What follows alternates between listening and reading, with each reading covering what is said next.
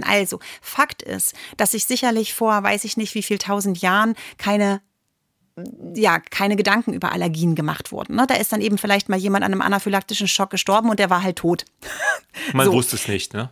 Richtig, ne? Also das, das ist so ein bisschen der Punkt. Aber es ist schon so, dass jetzt in der Zeit, wo man Allergien kennt und wo man sie auch diagnostizieren kann, also ich sag mal vielleicht die letzten 50 Jahre, ist der Trend leider Gottes so, dass es zunehmend Allergien gibt.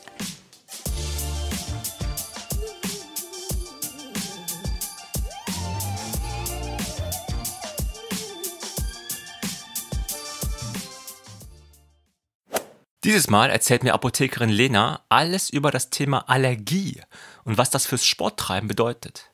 Also wir werden über Hausstaubmilben, Tierhaar und Insektengift reden. Und im ersten Teil klären wir einige wichtige Definitionen, was bei einer Allergie alles im Körper passiert und wie es zu den allergischen Reaktionen überhaupt kommt. Dabei schaffen wir es sogar, Bauernhof und überreagierende Türsteher in einen Topf zu schmeißen. Und aufgepasst, Lena und ich sind was älter und sagen deswegen Disco anstatt Club. Uns interessiert auch, wie Allergien überhaupt entstehen können und warum beim fiesen Pricktest 30 Minuten wahnsinnig lang sein können. Ich sag nur, nicht kratzen. Und wie können wir allergische Reaktionen erfolgreich behandeln, damit wir bald wieder ohne Probleme laufen gehen können? Ja, dazu fangen wir jetzt mit dem Podcast an. Viel Spaß. Alle Jahre wieder, Lena, findet die Pollensaison statt. Und das ist das Thema heute beim Achilles Running Podcast. Willkommen, Lena. Hi. Okay, ich habe mir wieder was ganz Tolles ausgedacht. Ne? Ähm, die Pollen, Heuschnupfen, sage ich nur. Das ist so meine Allergie. Was hast du? Keine, Gott sei Dank. Also ich bin ganz, ganz glücklich und ähm, kann dir ganz viel darüber erzählen, aber nicht aus eigener Erfahrung, nur aus Erfahrung von Freunden, Familie und so weiter. Und natürlich mit meinem HCP-Hintergrund. Healthcare Professional. Für diejenigen, die es nicht wissen. Ich bin der Namri, das ist die Lena. Lena ist HCP Healthcare Professional. Sie ist Apothekerin von Beruf aus. Ist aber auch begeisterte Läuferin, genau wie ich. Ähm, aber sie hat die Ahnung im Gesundheitsbereich. Und deswegen habe ich sie sehr gerne hier im Achilles Running Podcast, um ja, zum Beispiel heute über das Thema Allergie zu sprechen. Pollensaison habe ich gesagt. Es erreichen uns immer wieder Fragen dazu aus unserer Achilles Running Community. Äh, vor allem, ob man ja bei Allergie Sport machen darf. Und das wird auch letzten Endes das Thema heute sein. Bevor wir aber zu dieser Kernfrage kommen, ähm, denke ich, es macht Sinn, so ein paar Definitionen, ein paar ja, Erklärungen zu finden, um das Ganze besser einordnen zu können. Und da würde ich ganz, ganz basic mit dir anfangen wollen, Lena, und wirklich mal fragen, was ist denn Allergie überhaupt? Ja, genau. Also du hast ja vorhin schon so diesen Klassiker angesprochen mit der Pollenallergie, also mit Heuschnupfen, ne, was wir ja so im ja, Laienmund oder im Volksmund sagen. Ähm, das ist ja auch wirklich das am meisten verbreitetste, was man auch so kennt. Wenn man sich aber mal anschaut, wie viele Deutsche eigentlich von Allergien ganz allgemein betroffen sind, muss man feststellen, dass jeder Dritte mittlerweile im Laufe des Lebens in irgendeiner Weise von Allergien heimgesucht wird. Und das ist echt richtig, richtig viel. Und ähm, die meisten davon, ähm, nämlich insgesamt 15 Prozent der Deutschen, haben genau in der Pollensaison die Probleme, die wir dann sicherlich auch kennen, entweder am eigenen Körper erlebt haben oder eben dann auch von Freunden bekannten Familie kennen, ne? also Augen jucken, Nase laufen, vielleicht auch manchmal hin bis zu ein bisschen Atemnot oder so. Und das ist natürlich jetzt gerade im Frühjahr super, super nervig. Also ich bin die Mittagspause vorhin genutzt und habe ein Läufchen gemacht. Ja, die Sonne strahlt, es ist total schön. Wir freuen uns alle rauszugehen. Und die Armen, die dann jetzt gerade, der Pollenflug geht nämlich schon los bei diesen Temperaturen, ähm, die Probleme haben, die sind natürlich echt, ja, arm dran. Und ähm, alle guten Vorsätze und der Bock, sich an der frischen Luft zu bewegen, ist dann erstmal dahin, ne, wenn man unter diesen Dingen leidet. Ich finde ja beim Thema Allergie auch spannend, ähm, dass es da so viele verschiedene Meinungen zu gibt und gefühlt habe ich den Eindruck auch gewonnen, dass da so richtige so Mythen entstanden sind im Laufe der Zeit. Und ich hoffe, dass wir heute mal so intensiv darüber sprechen können, dass du mir helfen kannst, mit paar dieser Mythen auch aufzuräumen oder sie tatsächlich zu bestätigen. Ne? Das, ich weiß es halt gerade gar nicht. Wir werden auf jeden Fall auch ähm, darüber sprechen wollen, was man machen kann, wenn man eine Allergie ja. hat. Ja, ganz wichtig. Ähm, mhm. und ja, wie gesagt, die Kernfrage für mich zumindest heute wird sein, ob man denn bei der Allergie auch trotzdem Sport machen kann. Okay, wir machen zwei, drei Schritte zurück. Ne? Ähm, denke, dass es jetzt irgendwie vielleicht ganz interessant wäre oder wichtig ist vor allem zu verstehen, ja, was, also was bei einer Allergie überhaupt im Körper passiert. Und also, wieso kommt es zu dieser Reaktion überhaupt? Ja, genau. Also es ist so, dass unser Körper ja ähm, immer und permanent mit äh, unterschiedlichsten fremden oder auch bekannten Substanzen zu tun hat. Ne? Also das heißt, über die klassischen Eintrittspforten, das sind einmal die Schleimhäute von Augen und Nase, das ist die Schleimhäute des Magen-Darm-Traktes, aber das ist auch die Haut, ähm, können ähm, die ganze Zeit, wenn wir draußen sind, wenn wir drin sind, insgesamt ja, Substanzen in und an unseren Körper gelangen und unser Immunsystem, also unsere Abwehrkräfte, die sind halt 24-7 damit beschäftigt, zu schauen, okay, was sind denn das für Substanzen? Und ihre Aufgabe ist ja letztlich zu unterscheiden, sind es Substanzen, die sind für mich total harmlos, die kann ich vernachlässigen, oder handelt es sich hier vielleicht um potenziell krankmachende Substanzen, also Substanzen, die mir, dem Körper äh, in irgendeiner Weise gefährlich werden können. Und wenn das Immunsystem diese Substanzen für potenziell gefährlich hält, dann schiebt es ja eine Abwehrreaktion an. Ich kann mich erinnern, äh, dass wir schon mal darüber gesprochen gesprochen haben über das Immunsystem, als wir über Erkältungen gesprochen haben. Da ging es ja auch darum, ne, wie passiert das eigentlich und was macht das Immunsystem da so. Und das ist ja auch gut. Das Immunsystem nimmt etwas als gefährlich wahr und schiebt dann diese Abwehrreaktion an, um eben diese vermeintlich krankmachenden Substanzen im besten Fall möglichst schnell zu eliminieren, bevor sie mehr Unheil anrichten können. Im Falle von Viren oder Bakterien ist es so, dass die sich nicht zu stark vermehren, damit dann eben der Körper wieder Ruhe bekommt und vor dieser Gefahr Gefahr eben nicht mehr bedroht wird. Das ist also ein bisschen wie die Polizei. Ja. Oder irgendein Aufpasser sagt, äh, genau. wer, wer, bist du, was willst du, was darfst du überhaupt sein? Und äh, ist halt schon da und überlegt sich, ob diese Substanz da jetzt gefährlich ist oder nicht. Und genau, dann wirst du aktiv. Richtig, also es ist einfach eine Kontrollmaßnahme. Äh, äh, Im allerersten Schritt ist es wirklich nur ähm, eine Kontrolle, keine 2G-Kontrolle, sondern, die Immun, sondern die Immunkontrolle, die einfach guckt, okay, kannst du einfach da bleiben, muss ich nichts machen, bist du harmlos oder aber, oh, hier geht Gefahr davon aus, ich muss jetzt hier irgendwie eingreifen. Genau. Und Leider ist es so, dass äh, manchmal unser Immunsystem ähm, diese Kontrolle nicht ganz, ja, weiß ich nicht, verantwortungsbewusst, richtig, vielleicht fahrlässig ähm, durchführt und ein Problem hat zwischen potenziell schädlich oder potenziell unproblematisch zu unterscheiden.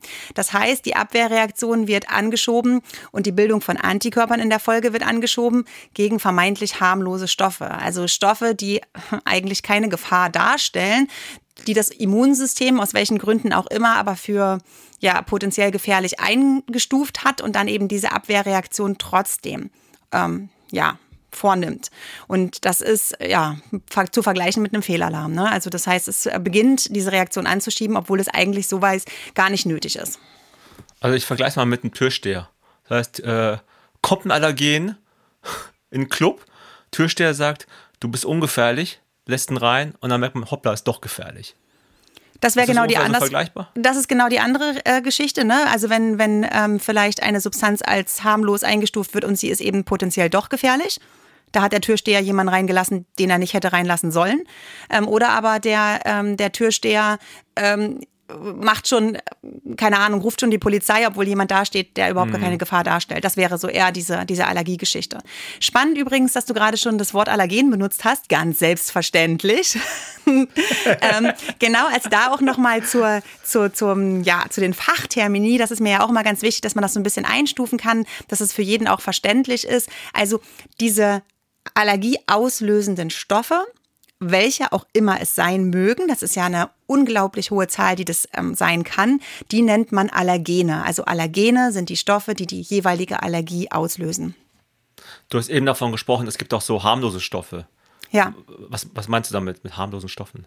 Naja, das sind ja Dinge, auf die das Immunsystem eigentlich nicht reagieren sollte. Also wenn du jetzt beispielsweise ein so, okay. ähm, Pollenallergiker bist, ja, dann sind die Proteine, die auf den Pollen sind, die stellen ja eigentlich für dich keine Gefahr dar als Mensch. Hm. Und dein Immunsystem fängt aber trotzdem an zu reagieren. Das meine ich mit potenziell harmlos. Ah, okay. Und diese noch eine noch eine Frage und zwar zu dem Thema. Du hast eben von der Abwehrreaktion gesprochen. Ja. Ähm, diese Abwehrreaktion, da hatte ich ans Fieber gedacht. Ist das vergleichbar? Also vom, vom von der Logik her? Genau, Fieber? also ja, von der Sache her ähm, ist ja das Immunsystem, diese Detektion dieses vermeintlich gefährlichen Stoffes ist ja identisch, ob das nun jetzt ein Allergen ist, was das Immunsystem für gefährlich dann gehalten hat, fälschlicherweise, oder ob das eben beispielsweise ein Virus ist oder ein Bakterium, wo dann die Reaktion dann auch Fieber sein kann. Die Reaktion ist hier einfach nur ein bisschen unterschiedlich. Ne? Also wenn es, ähm, wenn es jetzt virale Eindringlinge sind beispielsweise oder bakterielle Eindringlinge, dann ist häufig die Reaktion Fieber, um einfach die ähm, Vermehrung ähm, ja, der, der Erreger zu verhindern. Und hier ist die Reaktion, kommen wir gleich nochmal dazu, ja ein bisschen eine andere. Aber von der Sache her ist Fieber genauso eine ähm, Reaktion aus dieser Abwehrreaktion, wie es die Symptome der Allergie dann auch sind, ja. Okay, dann, ähm, das heißt, jetzt haben wir den Fall, den du eben beschrieben hast, ja, das ist der Eintritt, und du hast eine allergische Reaktion. Ja. Oder wie, wie habe ich das vorzustellen? Du hast eine allergische Reaktion, ist, dann, dann ähm, was, was passiert mit dem Körper überhaupt? Genau, also spannend ist, dass wir von diesem ersten Kontakt, das erste Mal, wo der Türsteher falsch entscheidet, also wo das Immunsystem eben nicht richtig unterscheidet zwischen harmlos und gefährlich, von dem merken wir gar nichts. Ja, also das passiert, die Eintrittspforte ist da, die Substanzen sind da und unser Immunsystem entscheidet plötzlich, aus vielerlei Faktoren möglich. Da kommen wir auch noch dazu. Sagt plötzlich, oh, diese, keine Ahnung, Proteine auf den Erlenpollen, die sind mir unangenehm. Gegen die will ich jetzt mal reagieren. Dann schiebt es diese Abwehrreaktion an. Aber bis die Bildung von Antikörpern, die am Ende dann die richtige Abwehrreaktion ausmachen würden, tatsächlich vonstatten gegangen ist, ist das Allergen häufig schon wieder weg. Ja, also von den Schleimhäuten gespült, abgebaut oder so weil sich das ja nicht wie ein Virus vermehrt. Das heißt, diese Symptome haben wir beim ersten Mal gar nicht. Die Mediziner sprechen hier von der sogenannten Sensibilisierung. Das ist der Erstkontakt mit einem vermeintlichen Allergen, den wir gar nicht bemerken. Aufwecken vom Immunsystem an der falschen Stelle. Erst wenn dann der nächste Kontakt erfolgt, also das heißt, man ist wieder draußen, man hat wieder mit den Erlenpollen Kontakt, dann ist ja unser Immunsystem so schlau, dieses erworbene Immunsystem, dass es sagt, Moment mal, dieses Protein kenne ich, das habe ich schon einmal für wirklich gefährlich gehalten und jetzt erinnere ich mich und schütte ganz schnell die Antikörper aus. Und dadurch kommt es dann zu dieser Reaktion. Also das heißt, dann erst entstehen die Krankheitssymptome. Ah, es ist also ist eigentlich sehr interessant. Das ist also wie so eine dumme Automation. In diesem Fall dumm, Anfang, genau. Ne, am Anfang wurde ein Fehler begangen Ja. von diesem Türsteher. Ich finde das Bild, glaube ich, ganz passend. Total. Und ähm, wie heißt das eben genannt? Sensibilisierung. Das heißt, das Genau. ganze das Immunsystem wurde jetzt irgendwie geweckt. Hier, das ist gefährlich. Hat angefangen, die Antikörper zu bilden. Also es wurde aufgerüstet, sage ich mal. Mhm. Aber dann war das Allergen weggespült. Ja, das war, fand ich auch sehr bildlich dargestellt. Beim nächsten Mal sagt er, dich kenne ich. Du warst schon mal da. Du warst gefährlich. Ich sage, du bist immer noch gefährlich. Aber pass auf, ich habe aufgerüstet. Jetzt hau mal drauf. Aber eigentlich Fehlalarm weiterhin. Ne? Genau. Ärgerlich. Richtig. Und diese, diese essentielle Reaktion und Merkfähigkeit des Immunsystems, die wir immer, also die unser Körper permanent nutzt, in Immunitäten, sei es durch durchgemachte Erkrankungen ganz aktuell oder eben auch durch Impfungen, wo das so Gold wert ist, dass unser Immunsystem eben lernt und beim zweiten Kontakt dann sagt, hey, dich kenne ich jetzt aber ratzi fatzi ganz schnell gegen diese ähm, Erreger angehen. Das ist hier genau die Krux an der Geschichte, wie du es gerade gesagt hast, dass eben diese Überreaktion des Immunsystems gegen etwas unglaublich schnell auch erfolgt, ähm, wo es total unnütz ist. Kann man denn diesen Türsteher nicht irgendwie weiterbilden? Sagen hier, Jung, das war ein Fehlalarm. Auf jeden Fall kann man das Namri, kommen wir noch dazu. Okay, gut. Bin ich froh, bin ich froh. Ich wollte nur sicher gehen, dass der positiv, auch positiv endet, der Podcast. Genau, wir schicken die Türsteher auf jeden Fall noch in Weiterbildung. Ich bin bei dir. Ähm, Ich find's gut. äh, Ich möchte noch kurz ähm, zu Ende erklären, wie es dann weitergeht. Also wie dann eigentlich die Kette bis zu diesen ganz klassischen Symptomen dann weiter verläuft. Also ähm, wenn wir jetzt hier über also oder das, was ich euch jetzt gerade erklärt habe oder was ich gesagt habe, ähm, das betrifft 90 Prozent der Allergien. Es gibt unterschiedliche Allergietypen, aber die aller, allermeisten sind genau, also entstehen genauso, wie ich es jetzt gerade gesagt habe. Ähm, und durch diese Ausschüttung der Antikörper werden unter anderem eben auch Entzündungsbotenstoffe ausgeschüttet. Allen voran Histamin. Ich glaube, das ist ganz vielen auch schon ein Begriff, weil auch so Histaminintoleranz und histaminhaltige Lebensmittel und so sowas ist ja auch in aller Munde. Und dieses Histamin ist eigentlich das oder die Substanz, die am Ende die Probleme der Allergiker ausmacht. Weil ähm, das Histamin mehrere Effekte in unserem Körper hat. Zum einen führt es zu einer sogenannten Gefäßdilatation.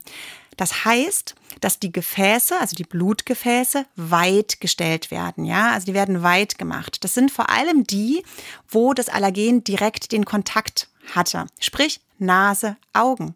Wie sehen wir das? Diese klassischen kleinen roten Äderchen im Augenweiß zum Beispiel, die die Allergiker dann ganz, ganz häufig haben. Geweitete Gefäße. Die Gefäße werden plötzlich sichtbar.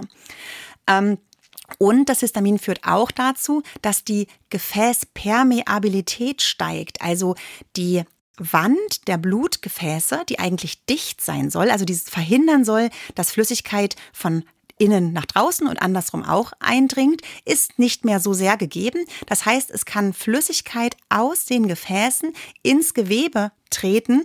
Und das merken wir dann durch die Schwellung, die zugeschwollene Nase zum Beispiel, die geschwollenen Augen oder auch im ähm, Atemtrakt beispielsweise. Das ist ja so dieser Nussallergie-Klassiker. Ne? Du hast das gegessen, der Kontakt war die Mundschleimhaut und die Atemwege schwellen zu, was ja auch echt gefährlich werden kann. Und das Spannende ist, das passiert halt unglaublich schnell. Also Minuten mhm. bis wenige Stunden nach Allergenkontakt ist das da.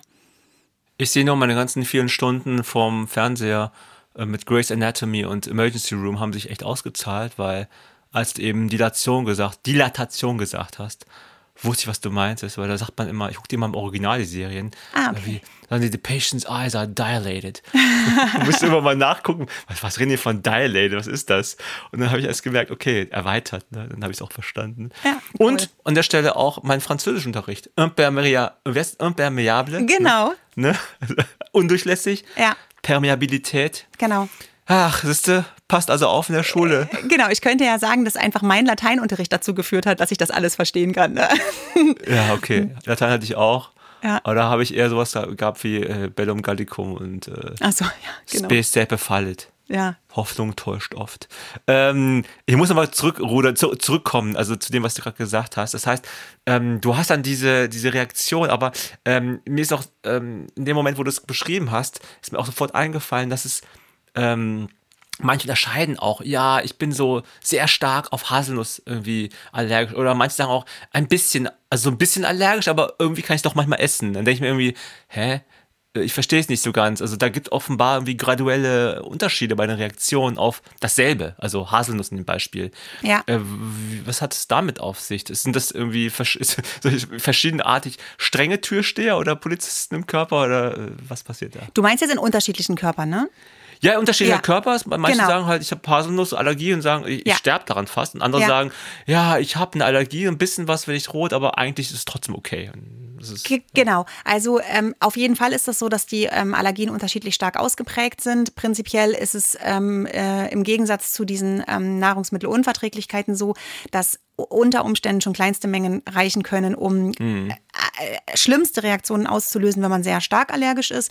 Es hängt einfach ein bisschen davon ab, wie stark das Immunsystem sensibilisiert ist. Das ähm, muss man einfach so sagen. Und da ist es auch spannend zu sehen, dass es durchaus so ist, dass sich das auch entwickeln kann. Also wenn ich jetzt ähm, ganz aktuell das Beispiel meines Sohnes sehe, der vielleicht seit sechs Jahren ähm, mit ähm, Pollenallergie wirklich auch zu tun hat, das fing am Anfang harmlos an, wo ich gedacht habe, ach, der hat aber einen langwierigen Schnupfen, sage ich jetzt mal, ja, so ein bisschen mhm. immer mal verstopfte Nase.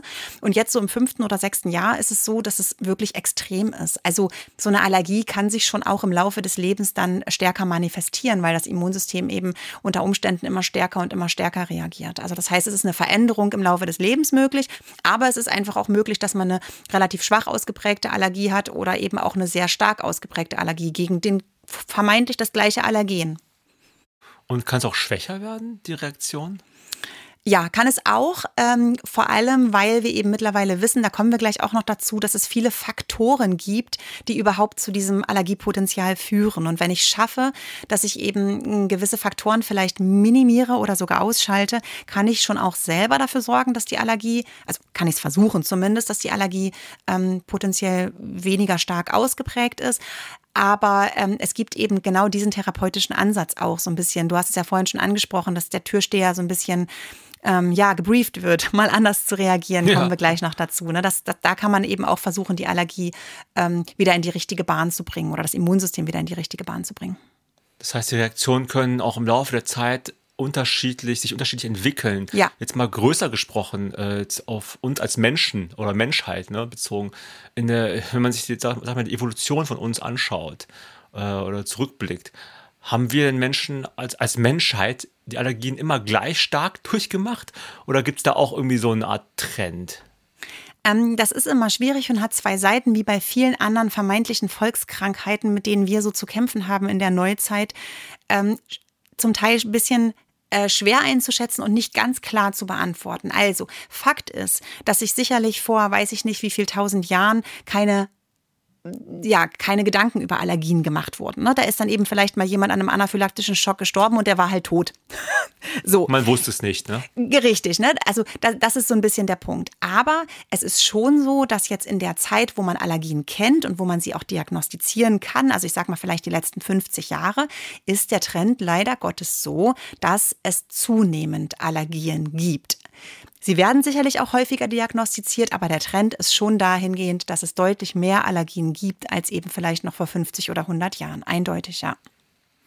Das heißt, theoretisch haben unsere Vorfahren schon dieselben Allergien wie wir gehabt, aber man wusste es vielleicht einfach gar nicht.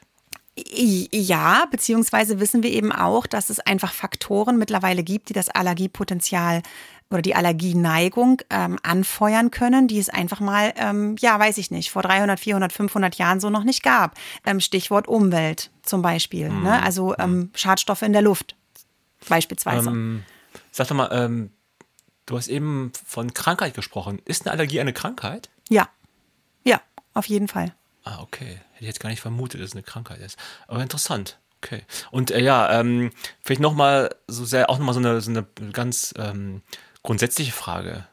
Ähm, wir haben ja schon, du hast schon ein paar Mal angesprochen, warum Allergien entstehen können. Ne? Ja. Aber vielleicht kannst du dazu noch ein bisschen mehr sagen. Ich glaube, das ist, ähm, da gibt es noch ein bisschen mehr, was man da so aufdecken könnte.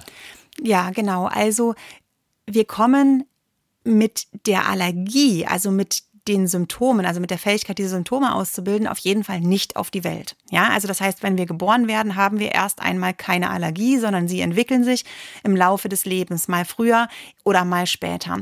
Ähm, da nochmal ähm, als kleinen Einwurf haben wir auch schon mal besprochen bei den Erkältungen. Wir unterscheiden ja bei unserem Immunsystem in zwei Teile. Das eine ist das angeborene Immunsystem. Das ist das Immunsystem, was wir tatsächlich ab dem ersten Tag der Geburt mit auf die Welt bringen. Und das ist schon mal der erste Schutz. Und dann muss unser Immunsystem im Laufe des Lebens sich entwickeln. Es muss lernen. Und das ist das sogenannte erworbene Immunsystem. Ja, also das ist das, was immer schlauer wird, wenn wir es triggern. Ähm, und was immer mehr, ähm, ja, potenziell krankmachende Substanzen dann kennt und reagieren kann und sich erinnert. Und die Auslöser für diese Allergieentwicklung, die können ganz unterschiedlich sein. Was wir leider durchaus mit auf die Welt bringen, ist die sogenannte, sogenannte genetische Disposition. Also, dass wir von unseren Eltern, von einer Seite, von beiden Seiten in irgendeiner Weise diese Allergieneigung schon angeboren mitbringen. Also sind beide Allergiker, dann vererben sie diese Allergieneigung unter Umständen auch mit. Was aber nicht zwingend heißt, dass ich im Laufe meines Lebens zu einem schweren Allergiker werden muss. Man weiß mittlerweile, dass es dann eben noch andere Faktoren gibt, die gemeinsam mit dieser genetischen Disposition dazu führen können, dass es dann wirklich zur Allergieausprägung kommt. Und da gibt es halt ganz, ganz viele Faktoren, die da so diskutiert werden. Mhm. Das heißt also theoretisch auch, ich könnte gegen was allergisch sein, was vielleicht nur in Südamerika wächst, wo ich noch nie war aber da mein Körper niemals sensibilisiert wurde in diese Richtung, schlummert das einfach vor sich hin und es passiert so mir erstmal nichts. Möglich wäre das, genau. Ja, okay. Irgendwie unheimlich und spannend zugleich. Genau, wobei, ja, wobei man jetzt nicht unbedingt davon ausgehen muss, dass diese Allergieneigung ähm, eine Neigung ist. Also was weiß ich, du bist jetzt, hast gesagt, du hast mit Heuschnupfen vielleicht zu tun ähm, und das ist die Erle, auf die du ganz stark anspringst. Das heißt jetzt nicht, dass du deinem Kind ähm, zwingend die Erlenallergie mitgeben musst, sondern du hast erstmal nur diese genetische Disposition zu einer Allergieneigung mitgegeben. Es kann sein, dass das Immunsystem deines Kindes mit der genetischen Disposition Allergieneigung dann hier gegen etwas ganz anderes reagiert. Das weißt du, wie ich meine? Ja, ich verstanden. Das heißt, wenn die, wenn die Befähigung des Türstehers, um beim Bild zu bleiben, ja. deine Eltern, wenn, wenn, der, wenn der Türsteher nicht so gut drauf, nicht fähig ist, ist die Gefahr groß, dass es bei deinen Nachkommen die Türsteher ähnlich wenig befähigt sind.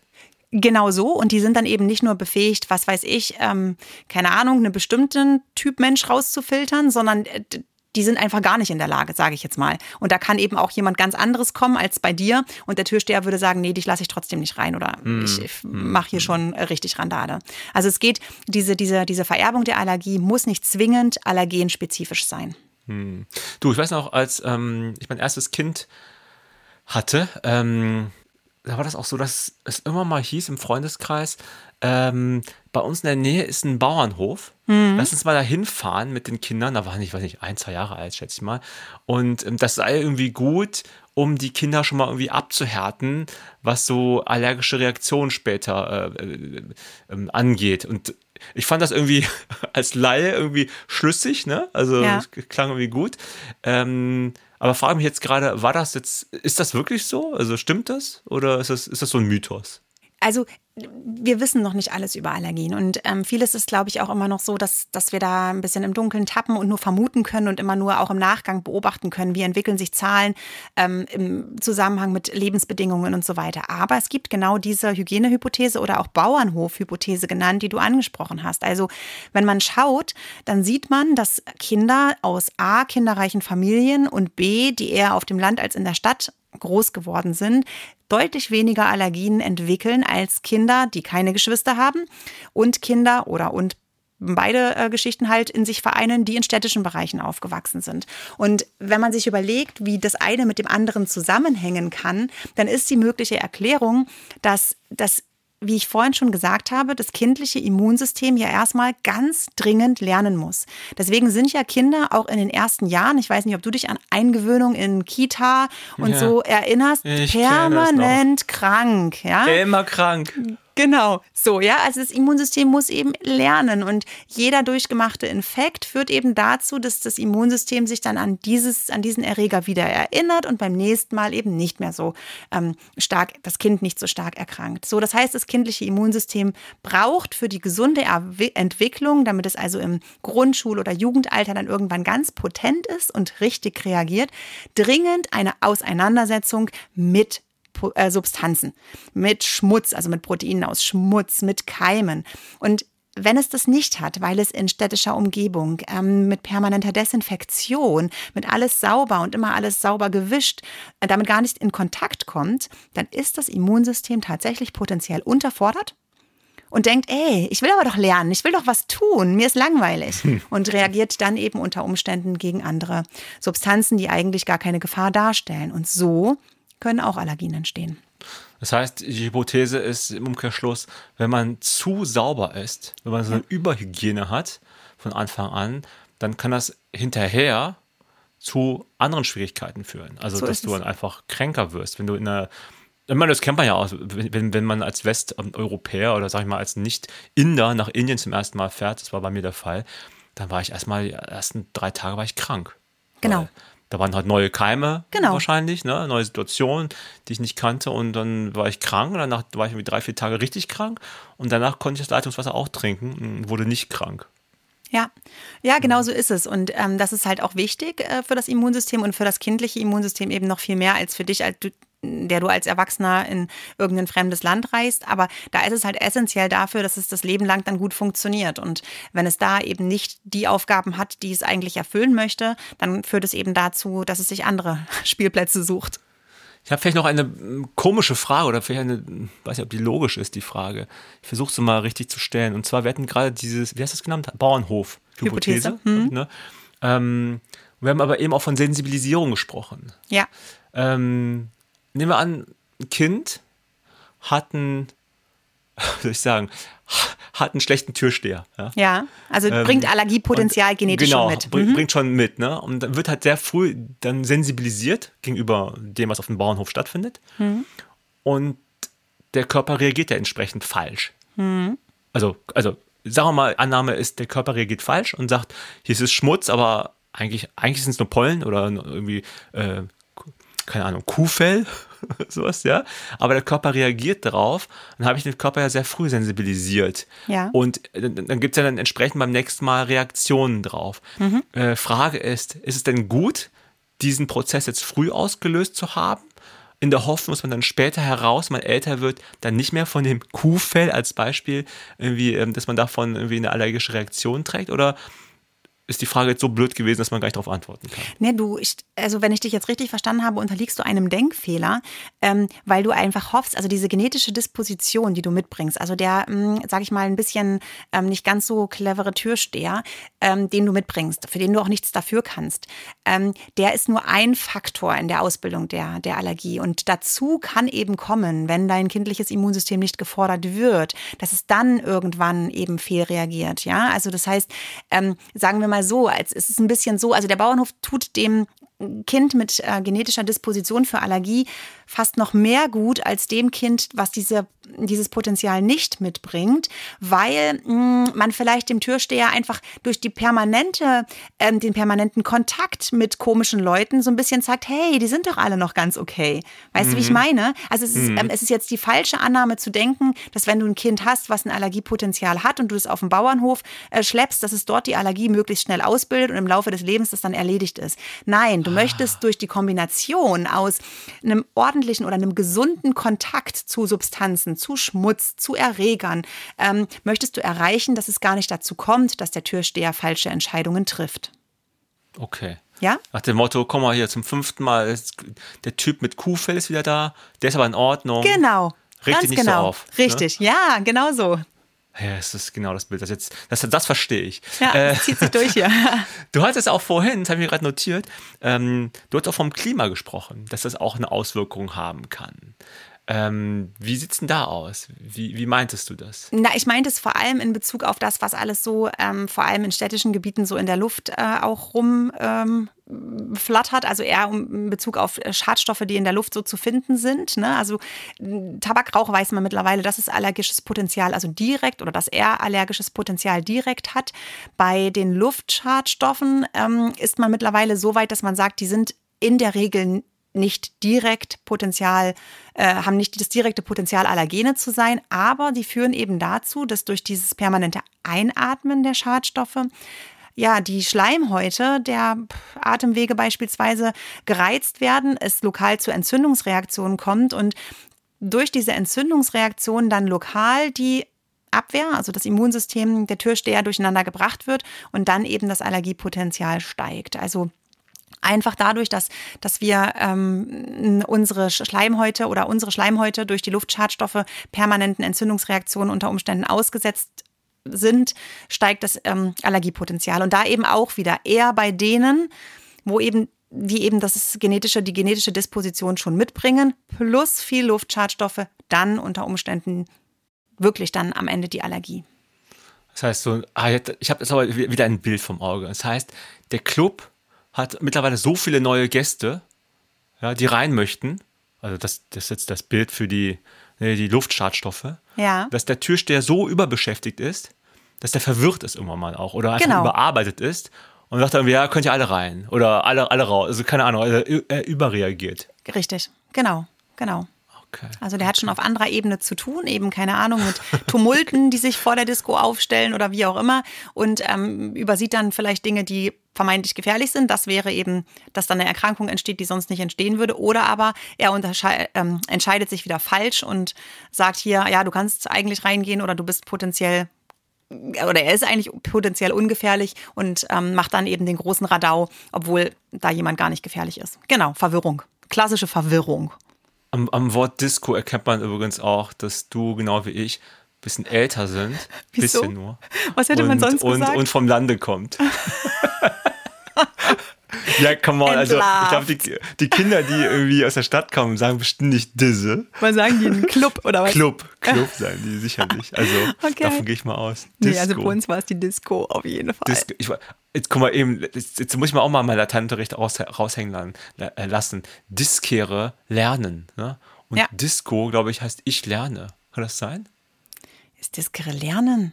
Ich, ich hätte jetzt War gesagt, das, so? das, ist irgendwas, ja, aber ist nicht. Also, Namri, was du da jetzt sagst. Das müsste ich eigentlich mal jetzt gerade googeln live, ja. aber.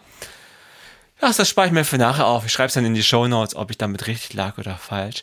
Ähm, und da habe ich mich ja schön vom Thema abgelenkt. Wir waren jetzt gerade beim Thema Luftschadstoffe. Ja. Äh, und die Verwirrung des Türstehers. Ich hoffe, dieses Bild ist okay für dich. Es war jetzt gerade echt mir so spontan eingefallen, aber das hilft mir irgendwie, das Ganze so ein bisschen besser vom Auge zu haben. Total. Den vielen Andrang von dem Club und guck mal hier, neue Schadstoffe. Und dann eben rein. nicht mehr richtig unterscheiden können. Hm, hm, ja. Hm. Ähm, jo, also, ja, okay. Jetzt sagen wir mal, ich habe eine Allergie. Ich habe jetzt konkret Heuschnupfen, auch relativ schwach. Ich hatte früher als Kind stärker Heuschnupfen. De deutlich stärker. Mhm. Und mittlerweile habe ich ganz ehrlich, ich, ich habe mal vielleicht hier und da eine Woche so leichtes weiße Augenreiben aber so wirklich nur leichtes. Aber die Nase geht nicht zu, die Nase läuft auch nicht. Also es ist so, es ist schon so weit, wenn ich jetzt irgendwie bei, bei der Ärztin den Zettel ausfüllen muss, ne, so, um, so Eigenanamnese, dann, dann, dann schäme ich mich, wenn ich ja Heuschnupfen aufschreibe, weil okay. es irgendwie damit will ich den Leuten, die richtig Heuschnupfen haben, irgendwie Unrecht tun. Ich habe es auch ein paar Mal genau äh, weggelassen. Aber sagen wir mal, ich habe jetzt eine Allergie, ne? Ja. Jetzt, äh, wie, ähm, was, was tun? Also wie, wie behandle ich das jetzt? Genau, also erstmal musst du ja auf die Idee kommen, ähm, dass deine Beschwerden allergisch bedingt sein können. Ne? Das ist ganz, Stimmt, ganz spannend. Ja. ja. ist tatsächlich so. Ich sehe das ja. ja. wenn die Leute in der Apotheke stehen. Ähm, wenn das ähm, Leute sind, die Allergien in ihrem Umfeld haben, die wissen, dass ihre Eltern Allergiker sind, das auch erlebt haben und so, die sind häufig sehr schnell in der Lage, zumindest zu sagen, ich glaube, ich habe eine Allergie. Während eben Leute, die das gar nicht so kennen, dann dastehen und eben so wie ich am Anfang bei meinem Sohn so, oh ja, der Schnupfen dauert aber jetzt auch ganz schön lange. Ja, also so, dass man, dass man, dass man erstmal ähm, unter Umständen das Ganze gar nicht in die, diese Allergieschiene schiebt. Ja, und mhm. das ist schwierig, weil gerade diese, diese Nase Nasenproblematik äh, eben was ist, was unter Umständen dann falsch behandelt wird. Ja, also weil einen Schnupfen, den behandle ich eben mit einem Schnupfenspray anders als einen allergischen Schnupfen, da gibt es auch ein Spray, aber mit einem anderen Wirkstoff. Und das Problem ist, ähm, dass wenn ich einen Schnupfen habe und den mit einem Schnupfennasenspray behandle, ist es immer nur für sieben bis maximal zehn Tage wirklich erlaubt, weil sonst die Schleimhaute massiv leiden. Meine Allergie dauert aber unter Umständen deutlich länger. Und wenn ich gegen mehrere Gräser äh, allergisch bin, dann kann das locker mal ja, ein bis zwei Monate sein. Und da ist es halt wirklich schlecht, wenn ich das eben mit dem falschen Medikament ähm, behandle, weil dann unter Umständen auch Nebenwirkungen vorprogrammiert sind. Das heißt, als erstes muss ich erstmal mir klar machen oder muss mir jemand sagen, es könnte doch eine Allergie sein. Und dann muss ich überlegen, okay, gegen was könnte denn diese Allergie sein? Also was ist denn eigentlich mein persönlicher Auslöser? Denn die Range reicht ja unglaublich weit. Ne? Ich meine, wir sprechen zwar heute hier viel über Heuschnupfen, aber Hausstaubmilbenallergie, ähm, Tierhaarallergie, Insektengiftallergie. Also es gibt ja wirklich viele, viele Allergien. Und da ist es manchmal eben schwer, diesen Auslöser zu finden. Manchmal ist es ganz eindeutig und manchmal braucht es länger. Und ich weiß nicht, ob es bei dir als Kind mal gemacht wurde. Wenn man das dann herausfinden möchte, zum Beispiel ähm, bei verschiedenen Nahrungsmitteln, bei Tierhaaren oder eben auch bei den Pollen, ist der Klassiker dieser fiese Pricktest. Boah, Kennst du? Ja. ja. Ich hasse das. Ich habe es einmal, ich habe es zweimal gemacht sogar im Leben, glaube ich. Ja, genau. Also wie geht das? Äh, es werden eben diese ausgemachten, also vermeintlich ausgemachten ähm, Auslöser auf die Haut aufgeträufelt. Es wird ähm, mit einem Stift daneben markiert, damit man noch weiß, was was ist. Es kommt immer ein Tropfen auf die Haut in einem Muster und dann wird mit der Lanzette kurz die Haut angeritzt und dann sitzt man mit abgespreiztem Arm im Wartezimmer, die Uhr läuft 30 Minuten äh, und dann wird hinterher draufgeschaut und dort, wo sich so kleine Quaddeln, also Schwellungen, Histaminausschüttung, wir wissen jetzt warum, ähm, gebildet haben, die werden auch noch ausgemessen. Das ist die Stärke der Reaktion, was du vorhin auch gesagt hast. Und dann wird eben geschaut, okay, ähm, wo ist hier eine Allergie tatsächlich da, wo reagiert der Körper gegen diese Substanzen und äh, dann kann man das eben gezielt oder kann man dann eben gezielt sich überlegen, wie kann man vielleicht diese Allergene meiden oder so. Aber auch gerade bei Kindern, man kann das Ganze auch bestimmen über eine Antikörperbestimmung im Blut. Ja, also man kann äh, genau auch den Pricktest ersparen und eine Antikörperbestimmung im Blut machen. Das ist auch möglich. Genau. Pricktest, genau. ja. Also empfehlenswert offenbar. Aber ja, es gibt Schöneres im Leben, aber so, so schlimm, es gibt auch viel, viel Schlimmeres im Leben. Also. Total, aber wenn, also ich kann mich da eben auch an verschiedene, weil immer wieder vor bestimmten Therapien dieser Pricktest nochmal gemacht werden musste äh, mit meinem Kind, um einfach auch zu gucken, wie Therapien angeschlagen haben. Der hat mir echt leid getan, der darf es dann ja auch nicht kratzen und das fängt an zu jucken. Stimmt. Oh, schon nach Minuten fängt das an zu jucken und dann können 30 Minuten so unglaublich lang sein. Ja, also nicht so schön. Okay, wenn wir dann den Auslöser gefunden haben oder auch mehrere Auslöser gefunden haben, dann ist natürlich die allerbeste und allereffektivste Therapie die Allergenkarenz. Also meide einfach so, ja. das Allergen. Ja. Aber ja, genau, ne, du lachst logisch, ja. Also das mag vielleicht gehen, ähm, wenn man eine Tierhaarallergie oder eine Katzenhaarallergie mhm. hat und keine Katze, dann sagt man halt, okay, Nachbarskatze streichel ich jetzt nicht mehr. Äh, gibt, da würde es für mich Schlimmeres geben, ja. Aber wenn man eben die Katze, die gehört vielleicht zum Haushalt oder es ist die, die Pollenallergie ähm, oder es ist die Hausstaubmilbenallergie, denen entkommen wir ja nicht. Also keine Chance. Das heißt, wir müssen ja irgendwie andere Lösungen finden, um mit der Allergie dann klarzukommen. Okay. Und äh, gibt es denn auf Medikamentenseite irgendwelche? Also du hast ja eben vom Histamin gesprochen, ne? Fällt mir auch Antihistaminikum ist ja das Stichwort. Das ist ja ein Medikament genau. oder Medikamentenbestandteil. Äh, das wäre wahrscheinlich dann die Alternative, ne, auf Medikamentenseite. Ja, genau. Also sobald wir eben feststellen, dass es nicht möglich ist, das ähm, Allergen komplett aus dem Leben zu eliminieren, was ganz häufig der Fall ist, dann müssen wir ja irgendeine andere, einen anderen Weg finden, damit zu leben, aber eben auch gewisse Dinge machen zu können, und dieses Allergen eine gewisse ähm, Disposition für dieses Allergen, also dass wir damit eben in Kontakt stehen, auch tolerieren zu können. Und der Klassiker sind da Antihistaminika, logisch. Das Histamin ist bei den Allergien eben die Substanz, die diese unschönen Symptome vermittelt. Das heißt, es ist ja nur logisch zu versuchen, dass das Histamin nicht an den Ort gelangen kann, wo es diese fiesen Symptome macht. Und das genau tun die Antihistaminika. Sie blockieren die Rezeptoren ähm, an den Zellen, an denen das Histamin eigentlich andockt. Und so werden diese histaminvermittelten Symptome dann auch nicht ausgelöst. Super clever, muss man ganz klar sagen. Hast du die schon mal eingenommen? Äh, noch nie tatsächlich. Ach so, okay. Also das heißt, es war nie so schlimm, dass du das musstest. Nö, ich habe halt wirklich nur, wie gesagt, ein bisschen Heuschnupfen gehabt als ja. Teenager, würde ich sagen. Ja. Und danach war das immer, wurde es wirklich immer weniger und jetzt gar nichts. Meine Frau hat das äh, immer wieder mal im, im Aufgebot quasi ja. in, der, in der Hausapotheke. Ja. Aber ansonsten nicht. Noch nee. nicht gebraucht. Genau, also ähm, da sind, also ist der Klassiker eigentlich auch die äh, orale Einnahme, also dass Tabletten durchaus genommen werden. Äh, die helfen super, das muss man ganz klar sagen, aber ähm, die können müde machen. Und da so eine kleine, kleine, vielleicht interessante Hintergrundinformation. Die Antihistaminika der aller, aller, allerersten Generation, ja, das waren Schlafmittel. Also die waren gar nicht entwickelt, äh, um gegen Allergie zu helfen, sondern das waren Schlafmittel. Und als Nebeneffekt, wie ganz häufig in Arzneimittelentwicklung oder Arzneistoffentwicklung, hat man festgestellt, ey krass, die schlafen nicht nur gut, sondern die, die allergischen Erscheinungen sind auch weniger. Und dann hat man gesagt, ey okay, ja, Antihistaminika logisch könnten oder helfen deswegen auch gegen Allergie. Und dann hat man halt in den zweiten und dritten Generationen der Antihistaminika versucht, das diese Histaminrezeptor blockierende Wirkung erhalten bleibt, aber die schlafanstoßende Wirkung möglichst geringer ausfällt. Und genau, und so muss man auch sagen, dass die neuesten Antihistaminika durchaus auch nicht mehr so müde machen, durch die Bank weg, aber es ist schon individuell unterschiedlich. Das heißt, meine Empfehlung ist da immer mit den Wirkstoffen ein bisschen zu experimentieren.